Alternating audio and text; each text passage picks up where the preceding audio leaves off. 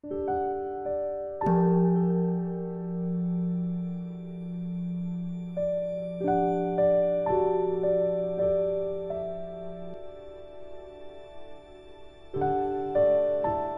家好，很高兴又到了我们一起学习广论的时间了。请大家翻开广论三百九十一页第六行，广论的校订本呢是一百二十页第四行。请大家跟我一起看原文。注意哦，注意，开始看了。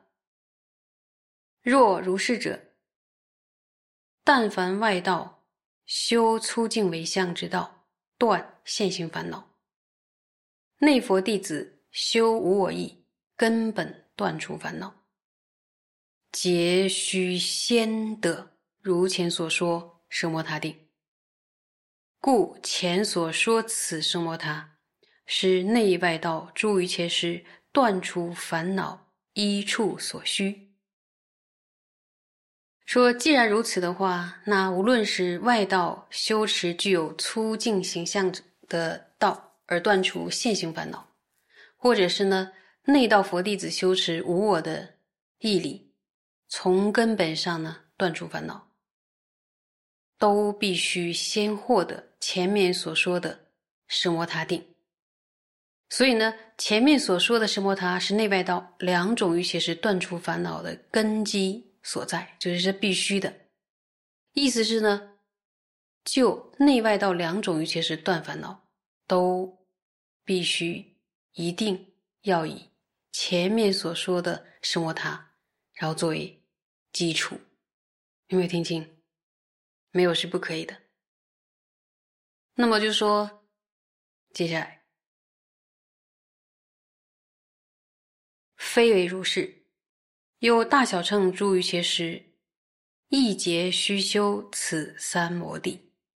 大乘人中，若。显密称诸于切师，一切皆须修什摩他，故此什摩他是一切修于切师共所行道，即要根本。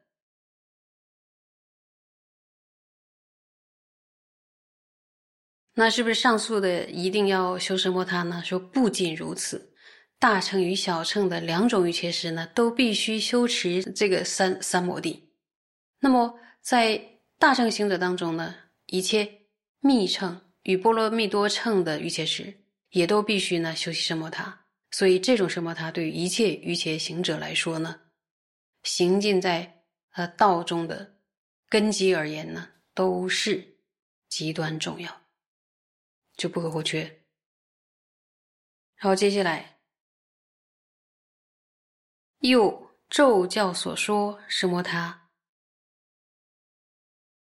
唯除所缘差别为缘天生啊，或缘标志、咒字等而修习的，即除少分生定方便差别而外，期须断除懈怠等五种三摩地过，即彼对治依止念之等理，其次获得第九住心，从此引发妙清安等一切结供，故此呢等持极其宽广。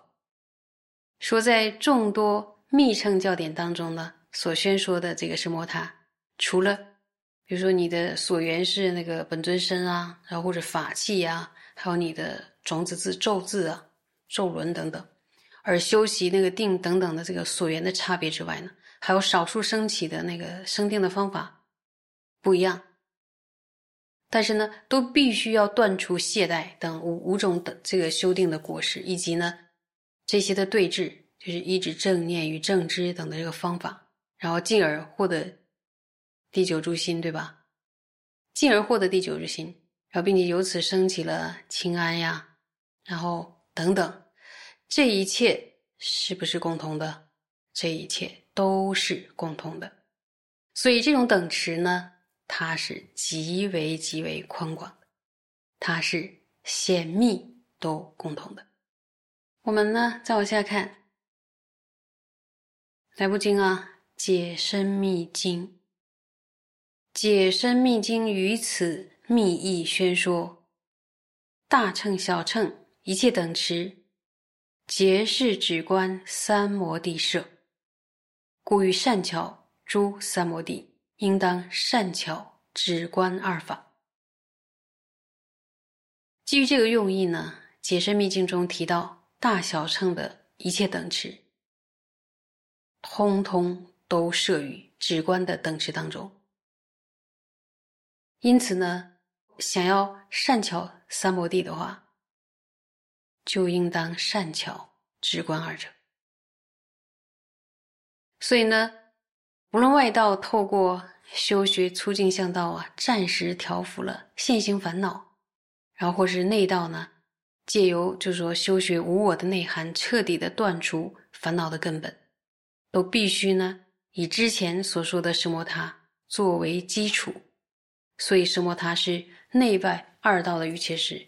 想要暂时降服烦恼，或者想要彻底断除烦恼的根本，都需要的不可或缺的基础。那么不仅如此呢？说以内道而言，还是大乘啊，或小乘呀。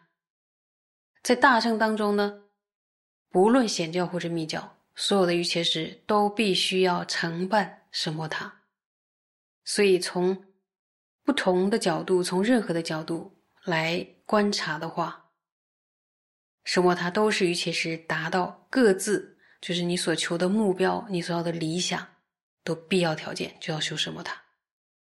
但就前面我们学过的呢，从什么它的本质来说呢，什么它只是内外共通的时间道而已，并不是内道，也不能说是小乘道、大乘道，也不能说它是密乘道，所以呢，不应该只以获得奢摩他为满足。那么，奢摩他既然是内外道共同修学的基础，所以无论是暂时压伏烦恼现行，还是永远的断除烦恼的根本，要不要修学奢摩他呀？要不要先获得奢摩他？是都需要先获得奢摩他的。那么，就内道而言，是不是所有的一切是所有的修行都要修习什么他？然后大乘啊、贤密啊，都都都需要共同修学。所以在奢摩他方面，除了所缘境上，然后无上瑜伽部有讲到缘着本尊身啊、缘着种子字等不共的所缘之之外呢，在奢摩他的修法上，显密也是共同的。然后，那在比波舍那的部分呢，就是以无上瑜伽部的修法来讲呢，先前就是修奢摩他的时候呢，所缘的是气脉明点风息，然后会随着所缘的气脉明点运行。这个时候呢，就不需要。再透过观察的力量引生比波舍那了，注意哦，就不需要了，因为用观察力引发身心清安的比波舍那，是为了升起对空性的不共定解，而对空性的不共定解呢，除了透过观察力来引生，也可以透过另外一种更殊胜的方便来引生。那在无上瑜伽部里边呢，就可以透过。止住力来随顺承办比波舍那，就是说不需要透过观察力，透过止住力就能承办比波舍那。然后这是无上瑜伽部的特别的不共殊胜。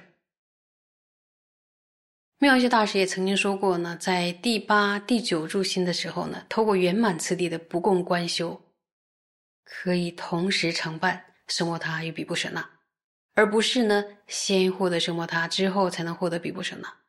虽然说无上瑜伽当中有同时获得直观的方法，但是最基本的九住心啊、六六种力啊、四作意以及断除五种过失、八作行等等的修持呢，这个也是共同的。有没有发现？那在在这样的学习中，我们对于就是直观在我们修行中的它所产生的作用。和不同的阶段性的怎么修，其实你学的你文思的教点越广越深的时候，眼界会越开阔，然后就会有一种看到无垠的辽阔的 教理，然后你再选择当前一步要修什么的时候，就会更加的精确，而且永远无悔。所以说。一定不可以荒废文思，然后就急急忙忙的用功。有的时候呢，看起来很用功，可是因为文思的量不够广、不够深、不够精确，反而耽搁时间。